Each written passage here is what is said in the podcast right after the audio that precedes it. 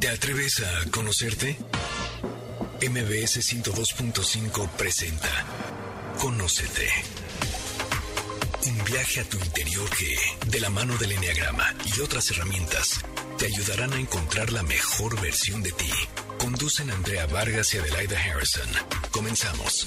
Muy buenas tardes, esto es Conocete y nosotras somos Adelaida Harrison y Andrea Vargas y felices de estar nuevamente con ustedes aquí en Conocete eh, a través de MBS Radio 102.5. Bueno, todos fuimos alguna vez adolescentes y vivimos un proceso doloroso de transición entre la niñez y la vida adulta.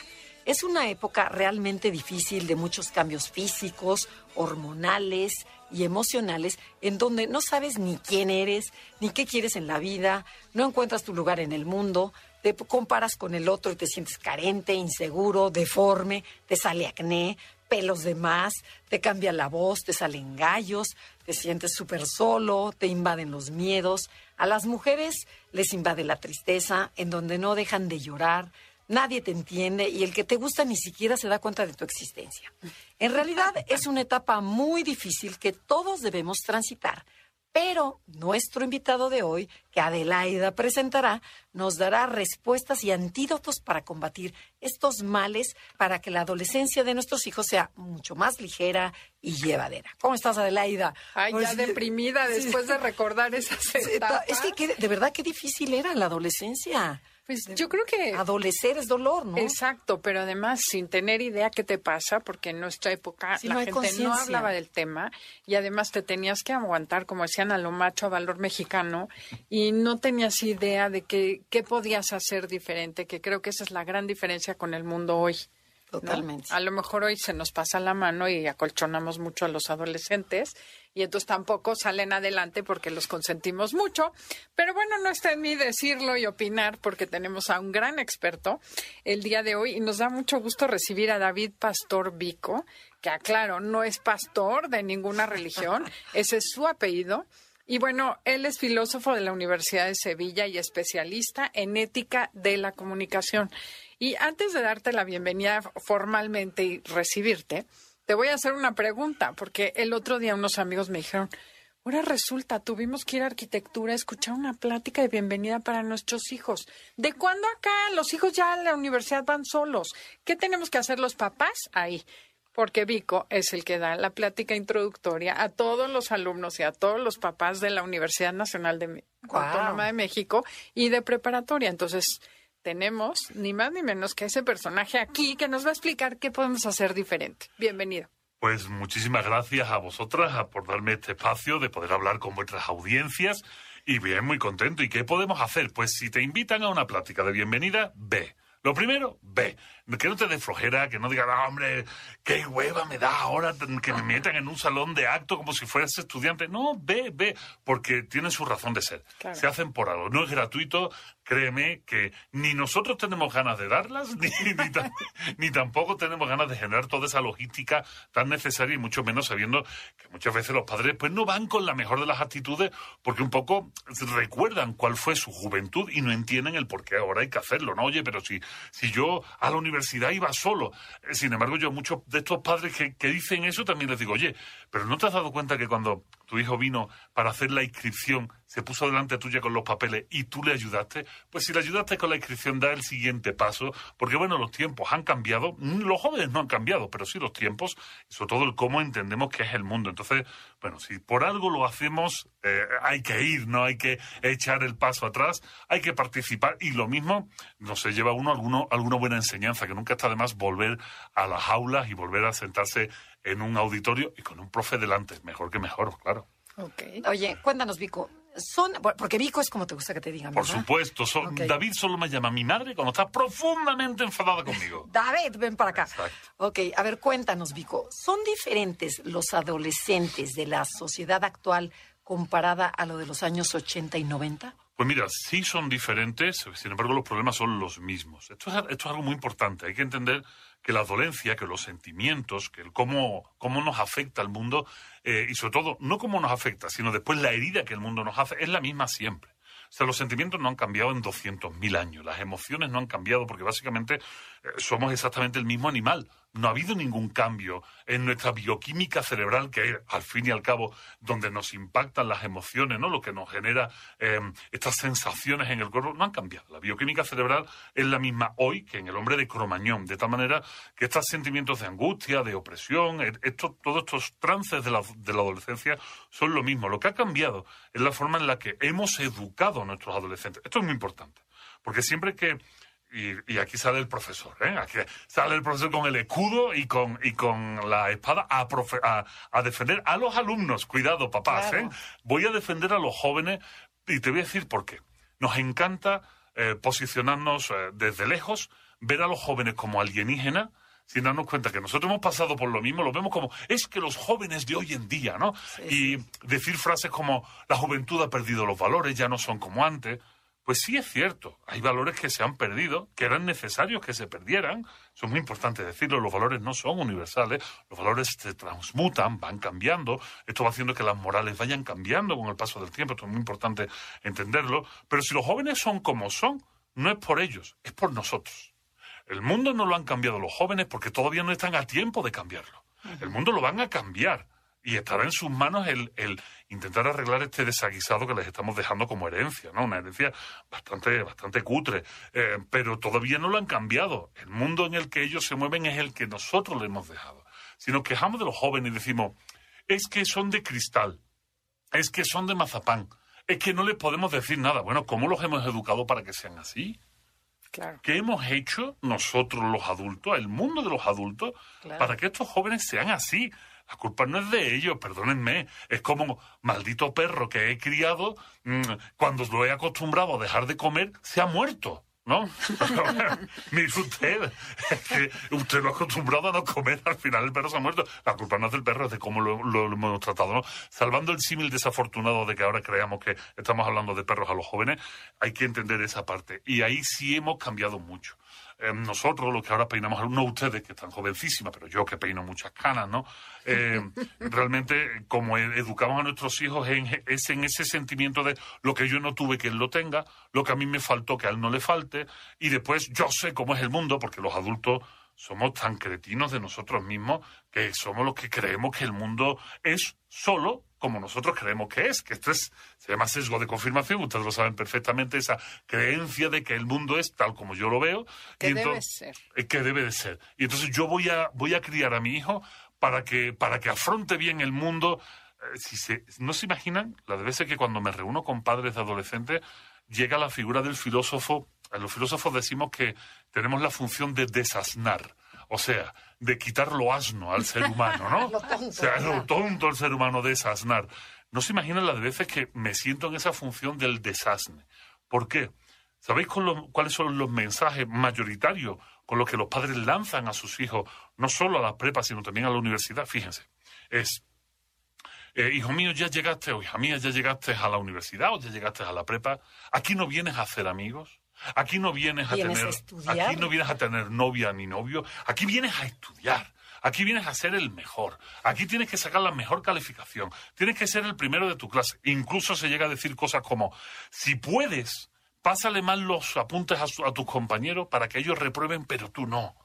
Tienes que ser el primero de la promoción. O sea, esta presión y sobre todo este mensaje antisolidario, este mensaje de desconfianza, esto es una mediocridad absoluta. De hecho, los griegos, y aquí voy a. Me voy a poner un poquito pedante, pero solo un poquito, ¿vale? Cuando vean que me subo mucho, me dan un golpe en las espinillas y yo bajo rápido. Hay un término griego para definir esto. Los griegos decían que había un tipo de sujeto, un tipo de individuo, que era el que solo se preocupaba de sí mismo. Que no, que no quería compartir la vida con los demás ni le preocupaba lo público, solo le importaba a él. Los griegos llaman a estos sujetos idiotas. Esta es la palabra, la definición de idiota. Aquella persona que solo se preocupa de sí mismo, que eh, solo se antepone a él ante los demás y que no le importa nada el mundo de los otros. ¿no? Eso es un idiota. Pues básicamente, cuando nos quejamos de nuestros hijos, es porque nosotros los estamos invitando a ser idiotas. Los estamos invitando, los lanzamos al mundo diciéndole, solo importas tú, no te fijes en nadie, tienes que ser el único, tienes que ser el mejor. Ese es el mensaje que le damos. Y no nos damos cuenta de que en la vida esto es imposible sin los demás. Pues en la vida lo que te salva es tener amigos, tener buenas relaciones, es el que te va a dar trabajo, el que te va a ayudar, con el que vas a apoyarte. Pero bueno.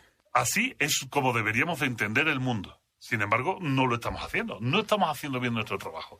Y entonces, bueno, pues tienen que llegar los filósofos, como yo, con mi, con mi escudo y con mi, y con mi espada, a defender a los jóvenes y a escribirles pues libros de libros de ética para que entiendan lo que tú mismo has dicho, ¿no? Oye, pero y, pero tú como que tienes tanto contacto con los jóvenes y los adolescentes, ¿cómo los sientes? ¿Cómo los ves? ¿Cuáles son sus inquietudes? ¿En qué estamos fallando como papás? Que ya claro, ya mencionaste muchos, pero Adelaida nos está mandando. Me encanta la pregunta. Te vamos a dar un minuto para reflexionar porque tenemos que ir a un corte comercial. Esto es Conócete. El tema del día de hoy es cómo conocer a tus hijos con Vico. Si les gusta el programa, descárguenlo en cualquier plataforma digital, Himalaya, Spotify, iHeartRadio, iBox y muchas más. Ya estamos de regreso. Síguenos en Twitter, arroba NAConocete. Ya regresamos. Esto es Conócete y nosotros somos Adelaida Harrison y Andrea Vargas y estamos hablando cómo conocer a nuestros hijos con David Pastor Vico, pero todos lo conocemos como Vico. Entonces, cuéntanos, Vico, ¿qué, esta, esta pregunta, ¿cómo son? Tú que tienes ese contacto, ¿qué, qué angustias tienen los, los chavos con este, esta pandemia, este mundo en el que estamos viviendo? Pues yo siento desmitificar, porque muchas veces vemos a los jóvenes como, ¿y cómo será ese mundo oculto en el que ellos se mueven? Pues yo los veo exactamente igual que como era yo cuando tenía su edad. igual de perdido. Pero entonces les vale gorro todo lo demás. Pues yo es que a mí había cosas que no me valían gorro. O sea, que realmente eh, los jóvenes eh, como tal no son más que nosotros, pero con menos edad. Y es que esto es lo que tenemos que entender. O sea, cuando hablamos de los jóvenes hablamos de un grupo tan general, tan enorme, que realmente no hay una posibilidad de definirlos como los jóvenes son así o son asados. Eh, esto es imposible, o sea, no, no, no podemos hacer eso porque entonces como decir es que todos los adultos son de esta manera, o todos los adultos votan a tal político, o todos los adultos son adúlteros, ¿no? Por ejemplo, no, esto es una tontería, son generalizaciones excesivamente grandes. Lo que sí tienen son algunas pautas comunes, pero ah, porque los hemos obligado a eso. O sea, ahora realmente nos quejamos mucho del abuso de redes sociales, ¿no? Pero es que llevan dos años encerrados dos años en los que les hemos pedido fundamentalmente que no compartan espacio con otras personas. En, una, en un momento tan crítico de la vida como es la necesidad de socializar que se tiene cuando se es adolescente, porque esa socialización es la que compone tu pensamiento es la que genera tu, campo de valores, es la que te permite ver hacia dónde vas a ir y, de dónde vienes. Les decimos que no, ahora te quedas encerrado. Lógico, si hacemos eso, necesitamos una válvula de escape, necesitamos una posibilidad de relación. Y ahí es donde las redes sociales han llegado para quedarse. Y es donde han hecho su agosto. Son como, como las redes sociales han crecido en este periodo de pandemia, ha sido único precisamente ha sido por esto. Sin embargo, fíjate, también hay otro sector de la gente joven para que veamos como no podemos hablar de un, joven en general, que viendo cómo sus padres se idiotizan con las redes sociales, porque esta es otra, las redes sociales también compartimos nosotros y también estamos todo el día con el telefonito en la mano, ¿no? viendo cómo sus padres están en las redes sociales o viendo cómo sus hermanos mayores también están metidos ahí, hay un gran porcentaje que no está compartiendo de redes sociales, que no se mete en las redes sociales. Esto es algo muy curioso, muy curioso, que nunca prestamos atención. Y no estoy hablando de uno o dos, hablo de millones. Si es cierto. Que no se meten. Que no se meten en las redes. Claro, así. Las redes sociales les robaron a sus padres. Exactamente. Pero, pero tú ves un chavo que no tenga un celular y que no se meta. No, no, claro que tiene un celular, pero no tiene redes sociales. Esto es muy curioso, ¿eh? O sea, tiene su WhatsApp y habla con WhatsApp con los amigos simplemente porque es más barato que un mensaje de texto. Ya nadie manda un SMS. Eh, utiliza este tipo de mensajería instantánea, pero no participa de las redes sociales porque ha visto cómo sus familiares inmediatos se han vuelto un poco tontorrones con las redes sociales y han generado una repulsión a las redes sociales. De hecho, fijaros, eh, esto es muy interesante. Hay una serie de chicos y chicas que utilizan las redes sociales para compartir libros, los famosísimos booktubers. Y que hay booktubers que tienen 300.000, 400.000, varios millones de seguidores. Pues ese, el booktuber va precisamente a un sector de los jóvenes que consume vídeos en YouTube, pero no participa en las redes sociales y decide perder su tiempo o emplear su tiempo en leer. Y te llevas una sorpresa, yo lo sé, pues soy escritor y me encuentro con muchísimos jóvenes que me siguen, que leen, mi, pero no me siguen en redes, que compran mis libros y me los encuentro en la feria de los libros, me los encuentro en espacios de, de conferencias y allí van y les firmo los libros y no participan de las redes sociales, porque es que el mundo es poliédrico. El mundo no es unificado como creemos que es. Nos vendría muy bien pensar que todos comparten de redes, pero no es verdad. Es que hay un porcentaje de la juventud que ha dicho, no quiero hacer lo mismo que hace papá, mamá o mi hermano mayor. Como siempre ha sido. Como exactamente, Adelaide, de eso se trata. Entender que la juventud siempre es igual. Sin embargo, lo que también es igual es nuestra versión o nuestra visión hacia los jóvenes. Por ejemplo, no me canso de escuchar a los padres decir, es que los jóvenes de hoy no son como los de antes. Es que han perdido los valores. Esto es muy divertido. A mí me causa mucha gracia intelectual y os voy a explicar por qué. Es eh, un pueblo llamado los hititas, hace aproximadamente unos 3.500 años, la primera vez que encontramos en un texto la, una frase parecida que dice algo así como los jóvenes han perdido los valores, los jóvenes ya no son como los de antes. En textos latinos del siglo I después de Jesucristo aparece la misma sentencia. O sea, es el mismo adulto que es el, exactamente es el mismo adulto que viendo como de alguna manera su status quo está en peligro por la fuerza de los nuevos valores de los jóvenes que no comparte porque no le son propios y porque no los ve eh, valores que deben de ser compartidos porque el adulto tiene sus propios valores, dice, los jóvenes están perdiendo los valores. No, mire usted, no los están perdiendo, están trayendo, están trayendo los suyos. Que eso es lo que ha traído evolución, ¿no? Si no seguiríamos guardando las tradiciones del siglo I. De hecho, seguiríamos siendo caníbales en todas las partes del mundo porque el canibalismo es una pauta común en todas las civilizaciones y en todos los continentes. Solo que a medida que nos hemos ido desarrollando en cada, en cada continente, en cada civilización, hemos ido abandonando cierto tipo de prácticas. Así que si no, pues acabaríamos, seguiríamos siendo caníbales y comiéndonos en pozolito. Oye, Vico, y a ver, de acuerdo a tu experiencia, ¿cómo se relacionan los, los chavos hoy en día? ¿Hay intimidad? ¿Pueden, hablan más? ¿O es que todo, o sea, como muy como, como, no, bueno, según yo, ahora sí estoy como del, del, otro lado, como antes que nos hablábamos y nos platicábamos y decías los sentimientos, las emociones, es que onda, ya andamos, o sea, ¿cómo, cómo sí, sí existe esto de, por ejemplo, a lo mejor tengo miedo, ¿lo, lo expresan? Por supuesto que sí. De hecho, cuando nos quejamos de una, de una sociedad o de una generación de cristal, realmente lo que estamos criticando muy estúpidamente es una generación que no tiene miedo a decir lo que siente. Okay. Por eso decimos que son de cristal es que siempre se están quejando, no mire usted. Es que están diciendo lo que sienten. Y nuestro gran problema, lo que ha llenado por años y años la consulta de los psicoterapeutas, la consulta de los psiquiatras, es cómo nos hemos guardado nuestros sentimientos.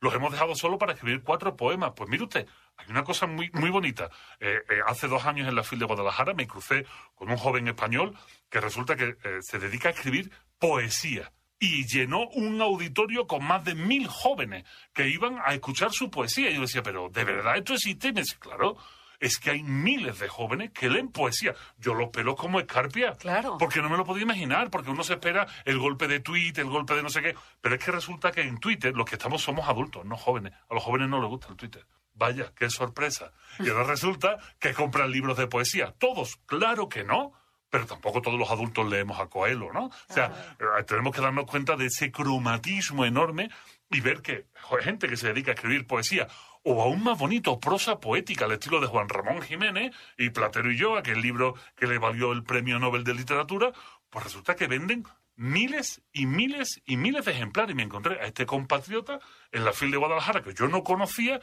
y venía con libros de, de poesía y de prosa poética. Entonces, hay que poner un poco el freno y hay que darnos cuenta que la juventud es esperanza, que la juventud no es ese concepto que tenemos. ¿Y sabes qué pasa?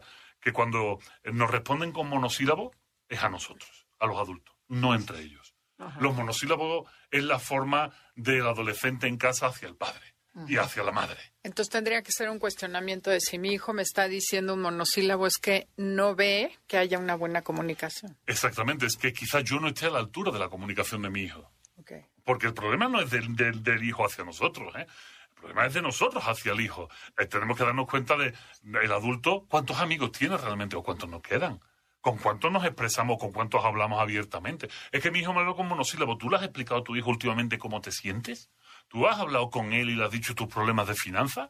¿Lo has compartido? Es que mi hijo, ¿por qué tiene que saber eso? Porque vive en el mismo techo que tú porque los problemas de tu finanza le afectan a él de manera inmediata, aunque tú no te des cuenta o creas que lo ocultas convenientemente. Somos muy malos actores. ¿eh? El ser humano es muy mal actor y cuando intentamos actuar nos solemos enfermar porque no nos sale bien y nos sale el pezote, se nos cae el pelo, etcétera, etcétera. ¿no? El estrés es muy malo. Y otra pregunta siendo mamá de jóvenes, bueno, mis hijos ya son de 30, 26, ya son Lo tuviste con 5, 8 años, ¿no? Porque te veo jovencísima. Exacto. Ah. Gracias. No, lo que veo es no esperar tampoco, qué tan bueno es esperar que sean tus amigos, porque incluso hoy a mí me gustaría tener una relación, pero un día una amiga me dijo, no te confundas, siempre serán tus hijos. ¿Cómo veías tú a tu mamá? Y claro que a la última persona con la que iba a tener intimidad era mi mamá, era mi mamá, era mi mamá. Entonces, pues no esperemos que nuestros hijos se vuelvan nuestros confidentes porque no toca. Es que es no, que búscate amigos de tu edad y punto. Es otra situación en la que el adulto no encuentra su propio papel y el joven es el que se lo recuerda. Es que quiero que seas mi amigo, que tu hijo no va a ser tu amigo, tu hijo es tu hijo. Claro que tienes que tener una buena comunicación y, por supuesto lo que tiene que haber es cariño y respeto en esta relación. Pero tu hijo tiene sus propios amigos y ahí es donde aparecemos los padres como idiotas. ¿eh? Y, vamos a hablar de eso en el, en el, siguiente bloque, en esa intrusión de los padres en el mundo de la amistad de sus hijos. Eso tenemos que hacernoslo ver muy de cerca, porque es que, claro, nuestra experiencia nos hace ver que ese es un mal amigo.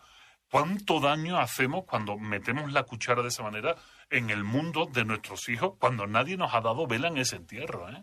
Nadie, nos, nadie nos ha dicho, oye papá, métete en esto. O es que no nos acordamos cuando nuestros padres se metían en nuestras relaciones y el daño que eso nos podía llegar a hacer. Así es. Y bueno, pues tenemos que respetar los tiempos, tenemos que ir a un corte comercial. El tema del día de hoy es cómo conocer a tus hijos. Síganos en redes Instagram, Facebook, Enneagrama Conócete o mándenos un correo a info arroba Conócete para que les platiquemos qué cursos tenemos o más información o dudas que tengan. Estamos de regreso. Síguenos en Twitter, arroba Ya regresamos. Esto es Conócete y estamos con Vico hablando sobre cómo, cómo conocer a nuestros hijos. Pero de verdad, porque qué errores metemos los papás, ¿no? Y estabas hablando que nos quedamos muy picados sobre cuando nos entrometemos en sus vidas, cuando ni siquiera pedimos permiso, cuando afectamos en una relación de pareja, que a lo mejor tu hijo anda con una novia y no te gusta, o cuando el amigo que también. Entonces, platícanos un poquito sobre eso. Mira, es lo típico de, hijo, no cometas el error que yo cometí. Y en ese momento no nos damos cuenta porque lo que no estamos haciendo bien es baremar qué es el error, o sea, darle el justo sentido a ese error. ¿Cuál es el error? El error es haberte quedado embarazado con 15 años, obviamente ese error no se debe de cometer. Sería una atrocidad que, que se permitiera conocer ese error. Pero lo normal no es eso. Lo normal es decir, este, este joven, este niño no es buena junta para ti, no es un buen amigo, esta persona te va a traer problemas. A ver, vamos a ver. Cuando hacemos ese tipo de cosas, lo que suelen actuar son siempre nuestros propios prejuicios, los problemas que hemos tenido y sobre todo la poca visión de cómo esto nos afectó a nosotros cuando fueron nuestros padres y tuvimos la mala suerte de que se entrometieran en nuestra vida. No vemos eso. Solemos ver el resultado de una vida posterior, solemos ver algunas leyendas de éxito que hemos podido tener o no y sobre todo los dolores. Pero vamos a ver, hay, hay algo muy importante. Entrometernos en ese tipo de cosas conlleva una serie de problemas para nuestros hijos. Lo primero es que los privamos de la experiencia. Esto parece una tontería, pero es que nadie, nadie escarmienta en cabeza ajena.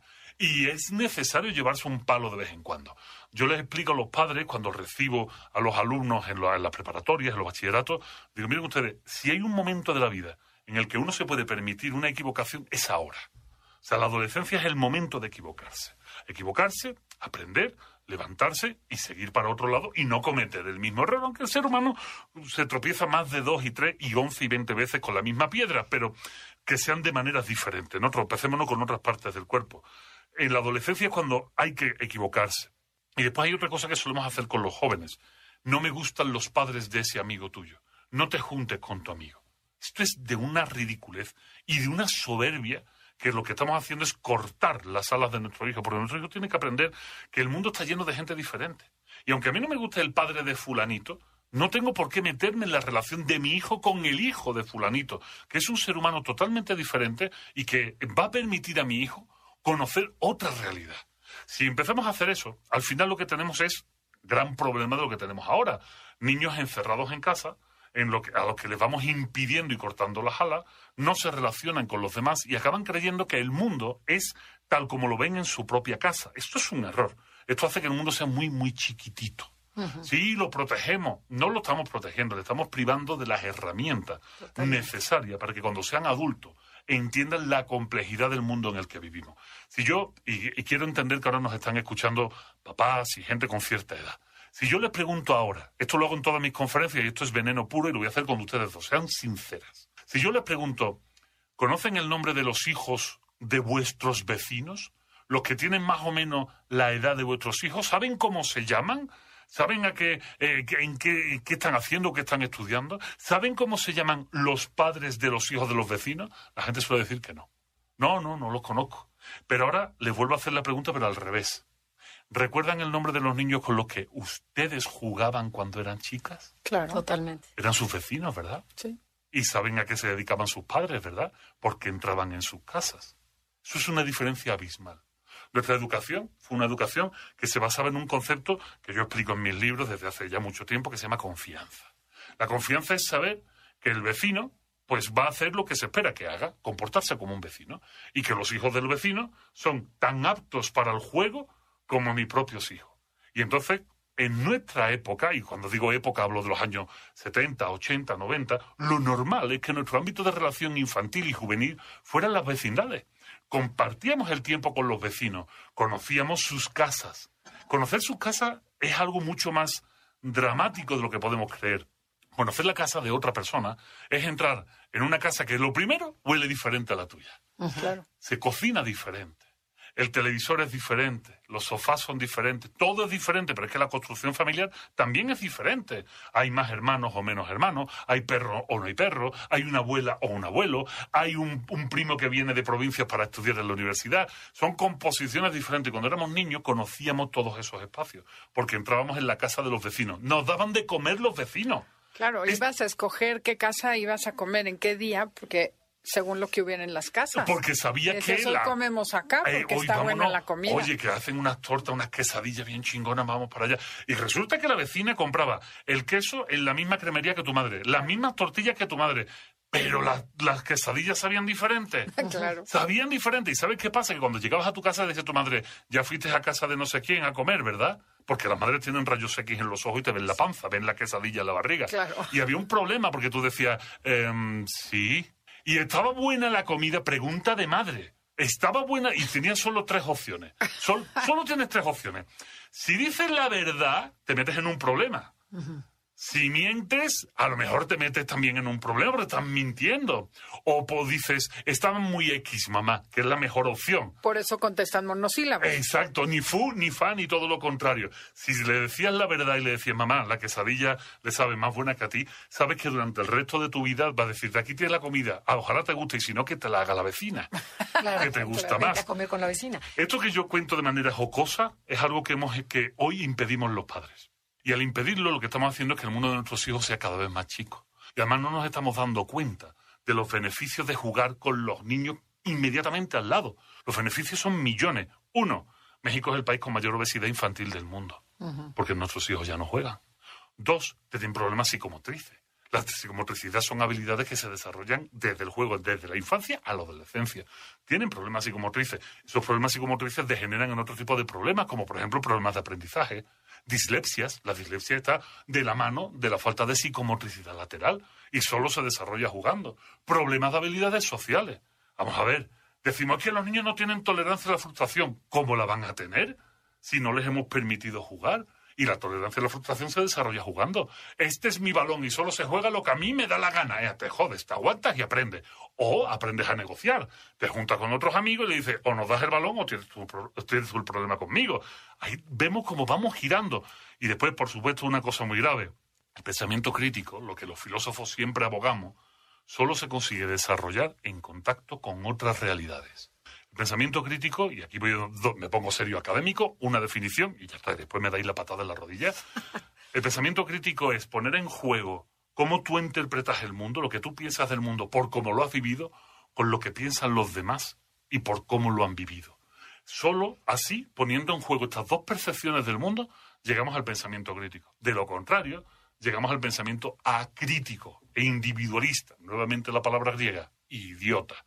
Necesitamos de los demás constantemente. Si los padres hoy en día nos metemos en cercenar las pocas amistades que tienen nuestros hijos, les estamos destruyendo la posibilidad de tener herramientas para que sean autónomos el día de mañana. Y esto es dramático. No, definitivamente. En la diversidad está la riqueza, totalmente. Oye, pero a ver, Vico, ¿y cómo podrías tú subirle, ayudarle a que desarrolle la autoestima? Pues mira, la, autoestima es la percepción que uno tiene de sí mismo de las habilidades para conseguir cosas. Eso sería una definición sencilla de autoestima, ¿no? Esa percepción que tú tienes de qué puedes conseguir o no puedes conseguir. La única forma de desarrollar la autoestima, y esto va a parecer muy dramático, es lanzar al niño a las experiencias. No hay forma de desarrollar autoestimas encerrados en una burbuja de cristal. No se puede desarrollar, por mucho que le digas a tu hijo lo guapo que es, lo único que vas a tener es un narciso. Y normalmente los hijos de los demás son feos. Los míos no. Pero los de los demás son feos. Entonces, tenemos que darnos cuenta de que la autoestima necesita del contacto con los otros. Y de que nuestros hijos se sientan útiles, que se sientan poderosos haciendo cosas. ¿Eso cómo se hace? Bueno, eh, en determinado momento de la, de la, vida, el niño hace caca solo, se le aplaude, ya hiciste caca, ¿no? Cuando tienen dos añitos y ya no usan el pañal. Después es ridículo que sigamos aplaudiendo que el niño hace caca solo. Pero si lo dejamos en casa encerrado y no comparte tiempo con los demás y solo sale para ir a la escuela, tenemos jóvenes de 14 años que le seguimos aplaudiendo porque hacen caca solo ahí no estamos dándole posibilidad de desarrollar autoestima. Al contrario, lo estamos capando. Hay que lanzarlos al mundo. Oye, otra pregunta que creo que va relacionada con esto, ¿qué tan grave es la situación de los padres que hoy en día no solo defienden a sus niños, no solo les aplauden todo, sino que ante la autoridad de la escuela les quitan el poder a los maestros, van y defienden al bebé porque les dijo que su maestro los trató mal? O sea, ¿Qué hay que hacer con respecto a la educación? Al enfrentarse es el único momento en que se enfrentan a otras personas. Eh, lo que estamos haciendo cuando hacemos eso son perfectos patanes para el día de mañana. Adultos incompetentes en todo. Porque hay que entender que las esferas de la educación, como todos sabemos, los que nos dedicamos a la pedagogía, son, son tres. Hay tres esferas de la educación. La primera es la familiar. la esfera familiar es la inmediata los niños nacen en el seno, los que tienen la fortuna, de familias. Y es en ese seno de familia donde se tiene la primera educación y la que se va a mantener por mucho tiempo, pero después recibe injerencia de otras esferas. Las otras tres esferas de la educación, la siguiente, después de la familiar, es la educación formal. La educación formal es la siguiente esfera. En la educación formal lo que debemos hacer es dejar a los niños allí, pero no tener una injerencia allí, por eso, por ejemplo, en Francia, la figura del maestro ha sido revalorizada como autoridad legal. De tal manera que en un juicio sobre un alumno, sobre una cuestión de un maltrato o una agresión, va a tener más valor la palabra del maestro que la del padre. Eso sí funciona en Francia. Y lo han tenido que hacer precisamente por esa injerencia del padre en una esfera que no le compete. Y la tercera es la esfera social. O sea, los medios de comunicación, las redes sociales, los amigos, aunque los amigos llega un momento que se meten en la esfera, en la esfera de la familia, que es lo deseable. Ok, tenemos que ir a un corte comercial y creo que sería muy interesante regresar a la tercera esfera y cómo las redes, medios sociales influyen en nuestros hijos. Me parece perfecto. Esto es Conócete y no se muevan, regresamos pronto. Ya estamos de regreso. Síguenos en Twitter, arroba NAConócete. Ya regresamos. Nosotras somos Adelaida Harrison y Andrea Vargas y estamos transmitiendo desde MBS Radio Ciudad de México. Y esto es Conócete y estamos con Vico hablando sobre cómo conocer a nuestros hijos. Y nos quedamos con un tema muy padre en donde cómo influyen las redes sociales, o sea, cómo les afectan esta, esta comparación también con el otro, ¿Cómo nos afectan a, estos chavos? La esfera de lo social, que es donde nos habíamos quedado justo antes de, esta pausa comercial, es el tercer ámbito de educación del ser humano, no de nuestros hijos, del ser humano. En nuestra época, donde no existían redes sociales, ese tercer ámbito de lo social es donde entraban, por ejemplo, pues la radio, donde estamos ahora mismo hablando, es donde entraba la televisión, es donde entraban los amigos, el barrio, la colonia, esa era la esfera, la esfera social. Y tenía una función, la función era en ponernos en contacto con el resto del mundo. La esfera social nos educa en tanto en cuanto nos lanza hacia la vida del adulto. Nos dice, esto es lo que te espera en el futuro. De hecho, los juegos con los amigos son juegos en muchas etapas del crecimiento de em, imitación del ámbito social, ¿no? Juegas a yo soy panadero, yo soy policía, yo soy... Esos juegos de roles son juegos donde pones al joven a trabajar en qué va a pasar el día de mañana. Sin embargo, aparecieron las redes sociales. Las redes sociales tienen un problema fundamental, que utilizan un lenguaje que nos es afín, pero desde una plataforma que no lo es. Nuestro cerebro todavía no está preparado para disociar la virtualidad de lo real. Nuestro cerebro no sabe disociarlo, porque virtual es un término muy nuevo, es una tecnología muy de vanguardia en un cerebro paleolítico. Nuestro cerebro es paleolítico, nuestro cerebro tiene 200.000 años, de tal manera que no es capaz de disociar. Tanto es así que los últimos estudios que hizo la Universidad de California mm, eh, nos demuestran que un like en redes sociales actúa sobre nuestro cerebro como ganar dinero o comer chocolate. O sea, nuestro cerebro no es capaz de disociar, no se da cuenta de que eso es algo ficticio. Y entonces nos afecta muy profundamente. Y hay algo eh, relacionado en vuestro ámbito de, trabajo que me parece importante para dar pie al siguiente, ¿no? En la red social, nuestro cerebro no solo no es capaz de disociar, sino que nuestro yo no es capaz de trabajar en las esferas de seguridad necesarias podemos definir que tenemos un yo público, que es el yo en el que nos movemos constantemente, cuando compramos las tortillas, nos, montamos en un, en un autobús. Tenemos un yo más privado, que es donde participan amigos, compañeros de trabajo, familiares un tanto lejanos. Tenemos un yo íntimo, que es el yo propio de la familia inmediata, los amigos inmediatos, y un yo secreto el que no solemos mostrar abiertamente, en el que nos solemos guardar mucho eh, estos eh, nuestros traumas, etcétera. Bueno, pues en las redes sociales de un plumazo eh, han eliminado el yo público y se meten en una esfera mucho más íntima. ¿Por qué? Porque cuando entras en una red social cuentas todo lo que no le contarías a un vendedor de tortillas.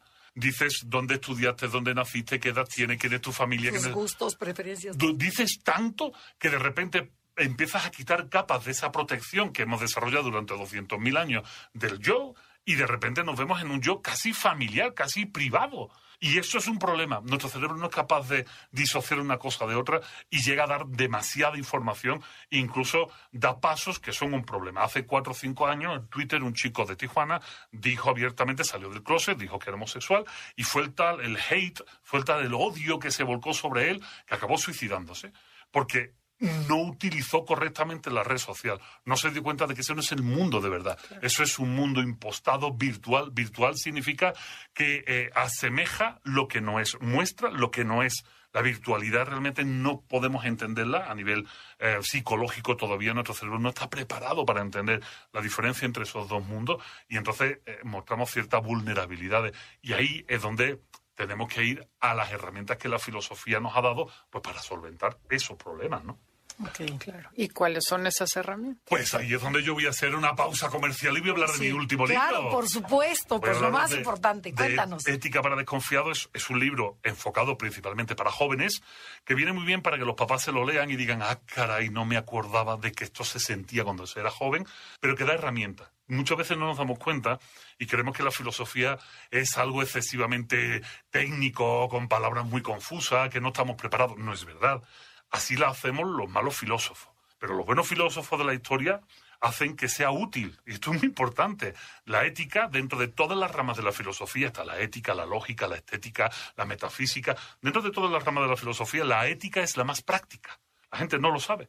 Pero hay grandes mensajes del mundo de la ética. Yo en mi último libro, en Ética para Desconfiados, doy tres herramientas a los jóvenes que no son mías. que es pretenciosidad si fueran mías, que es de un filósofo griego llamado Epicuro, que maldicen que es el es hedonista que va por el placer. No es verdad. Epicuro hablaba de la aponía, la huida del dolor. Mm. Epicuro decía que lo que había era que huir del dolor, no buscar el placer, porque buscar el placer genera mucha insatisfacción.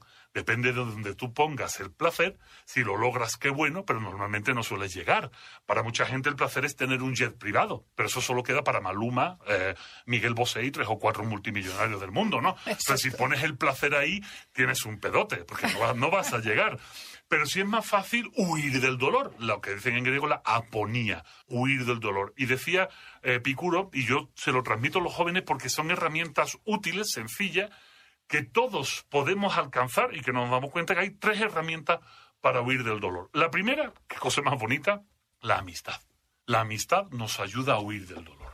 Hay muchos tipos de amigos y Aristóteles nos habla de tres tipos de amistad, pero en el fondo la amistad es amistad en el sentido de compartir tiempo, espacio y emociones con otra persona. Fíjate lo que dice Epicuro. Ahí es donde vemos que no es un hedonista. Dice Epicuro, una comida en soledad, cuando comes solo, te estás privando de la posibilidad de ser feliz. Es algo tan sencillo y tan maravilloso como eso. Yo, a mí me duele cuando voy a los planteles de preparatoria, a las universidades, y veo que en las horas de la comida los jóvenes están comiendo todos solos. Es muy raro ver grupos de jóvenes comiendo. Comen solo con su teléfono celular, con sus audífonos, echándose su maruchán, sus papas con Valentina, pero no están acompañados. Son pocos los que están acompañados. O no nos vayamos más lejos. ¿Cuántos godines no nos vemos a la hora de la comida encerrados en los coches echándose su lonche solo? Esto es patético. Patético. Eso es patético. O sea, decir, qué asco, qué asco de vida tienes, compañero. En el escritorio también. en el maldito escritorio, sacando el tupper, calentándolo en ese microondas odioso que hay en las empresas y comiendo solo en su oficina.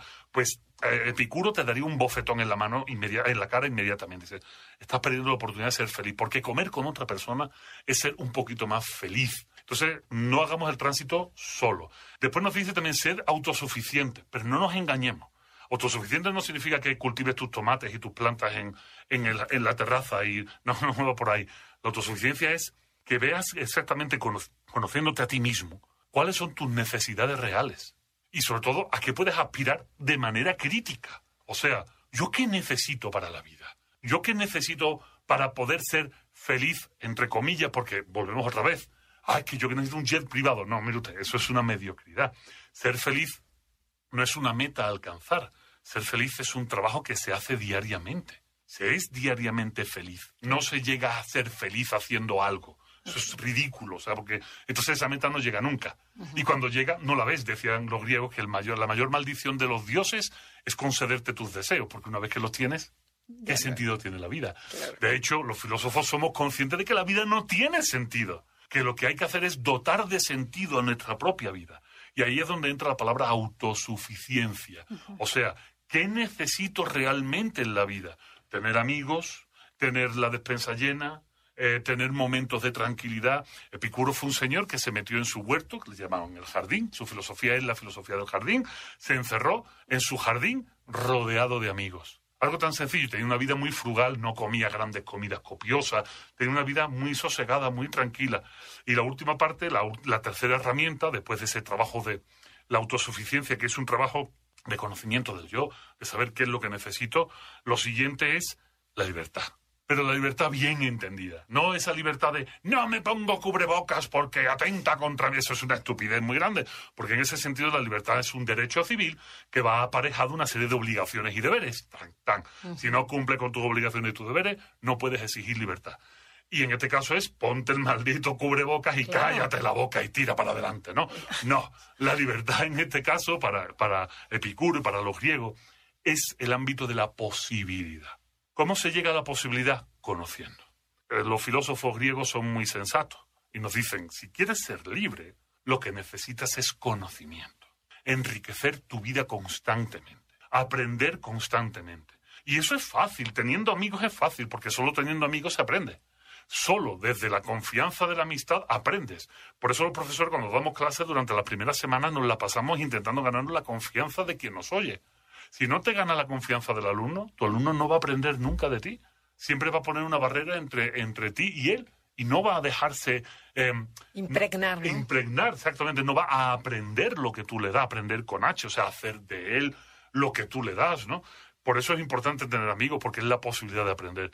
De tal manera que la libertad es posibilidad. Y la posibilidad se llega solo por el conocimiento. Y el conocimiento necesita de los amigos. Y conociendo puede ser autosuficiente. Esto es un juego de tres, fabuloso. El tres ya sabemos que es un número en el conocimiento que siempre lo tenemos encima de la mesa, y más en este espacio del eneagrama, y es necesario entenderlo. Entonces, bueno, pues les invito a que se acerquen a Ética para Desconfiado, Editorial Planeta, en todas las librerías de México, en ebook en todo el mundo y en audiolibro, escuchándome. De hecho, lo he narrado yo. Ah, buenísimo. Está el audiolibro en todas las plataformas de audiolibro. Y así le echas toda esta enjundia y todo. Exacto, igualito. Yo, yo escribo como hablo y hablo como escribo. Entonces, eh, si les ha gustado escucharme este ratito, 5 horas y 49 minutos dura el libro en audiolibro, así que 5 horas y 49 minutos escuchando este andaluz que habla rápido. Pues nos encanta. ¿Y dónde te pueden encontrar en redes sociales? Lo más fácil es entrar en mi página web, es bico.mx. En esa página web, bico.mx, están todas Bico mis redes. V, ¿no? Bico con V, bico de, de vaca, bico.mx, están todas mis redes sociales, Instagram arroba granbico, Twitter arroba granbico, Facebook, eh, mi fanpage, ya superé el límite, es Bico Anda Suelto y en YouTube también Bico Anda Suelto hay una serie de conferencias y pláticas mías Padrísimo. que pueden ver y ahí están al alcance de todo el mundo. No, pues te agradecemos muchísimo que hayas venido el día de hoy a compartir estas herramientas y antídotos para poder conocer a nuestros hijos y cambiar la historia.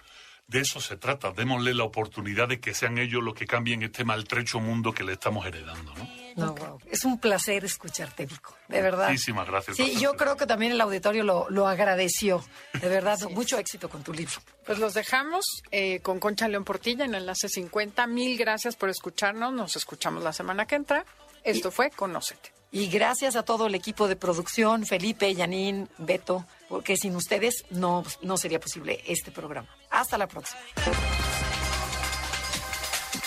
Te esperamos en la siguiente emisión para seguir en el camino del autoconocimiento. Conócete, MBS 102.5.